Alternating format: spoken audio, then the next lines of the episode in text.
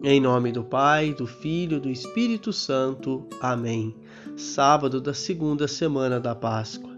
A liturgia continua apresentando para nós o livro do Ato dos Apóstolos, que hoje narra os primeiros passos da igreja primitiva, como estavam aumentando em número e a necessidade de mais pessoas para trabalharem no serviço do reino.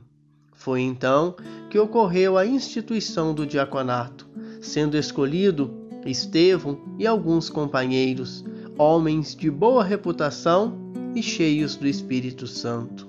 Sou eu, não tenham medo.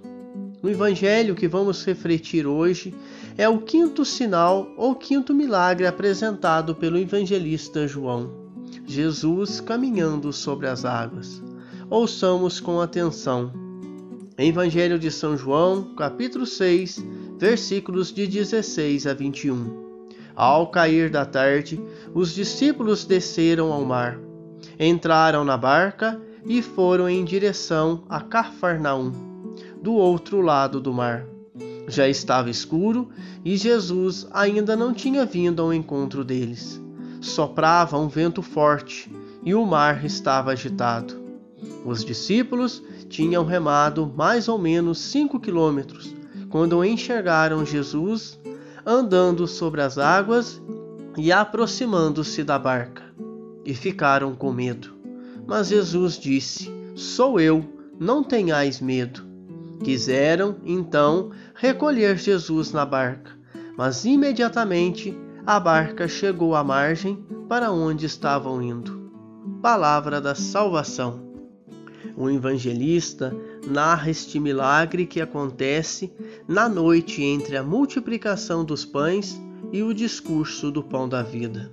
Nesta cena está apenas os discípulos e Jesus. A multidão havia ficado na margem. É aquele momento que Jesus precisa mostrar aos discípulos que ele sempre estará por perto, sempre estará dando suporte nos momentos de maior aflição, de agitação e perigo. Sou eu, não tenhais medo. Esta mesma cena é narrada nos evangelhos de Marcos e de Mateus, com algumas diferenças sutis que se completam. Em Mateus, o relato é acrescido da figura de Pedro, que vai ao encontro de Jesus, caminhando também sobre as águas. E ao sentir o vento, sente medo e começa a afundar. Nos mostra a força da fé e o controle de Jesus sobre as forças da natureza. A presença confortadora do Mestre garante a solidariedade de Deus, principalmente nos momentos difíceis e de escuridão. Quando passamos por momentos de medo e desafios na missão, lembremos de Jesus dizendo: Sou eu, não tenhais medo. É Ele quem nos dá coragem diante dos desafios provocados pelo vento contrário. Sobre esta passagem, disse-nos Helena Colares, da comunidade católica O Novo Caminho. A imagem do vento forte e do mar agitado nos leva a refletir sobre os momentos da nossa vida em que achamos que iremos sucumbir em vista das tribulações. Tudo se torna escuro à nossa volta e não temos capacidade para distinguir o que pode estar tão perto de nós. Na escuridão, não enxergamos uma saída para os nossos problemas. Já remamos muito, já tentamos tudo, no entanto, não sentimos paz e entramos em desespero.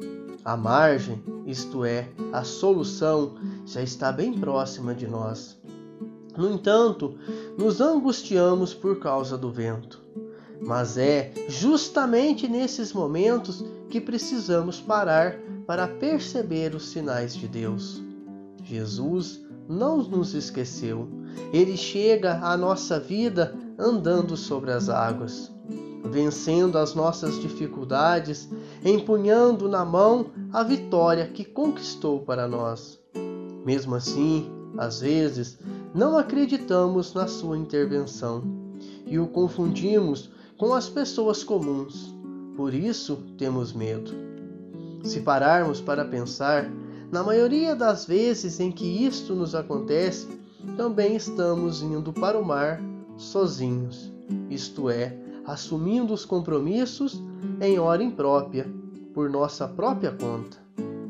Muitas vezes nós entramos na barca e enfrentamos os trabalhos e tomamos as decisões sem esperar por Jesus. Não estamos orando, não refletimos a Sua palavra e queremos resolver tudo sozinhos. Pensamos um pouco, alguma vez nós já vivemos situações semelhantes de estarmos sozinhos no escuro? Será que nós reconhecemos a voz de Jesus no dia a dia? Como enfrentamos as dificuldades? Sozinhos? Convidamos Jesus para entrar na nossa barca ou esquecemos-o na margem? Quantas vezes remamos sozinhos e não enxergamos a margem, ou seja, a solução que está muito próxima de nós? E falo para vocês: a solução encontramos nos sacramentos da Igreja, sinal vivo da presença de Jesus. Amém.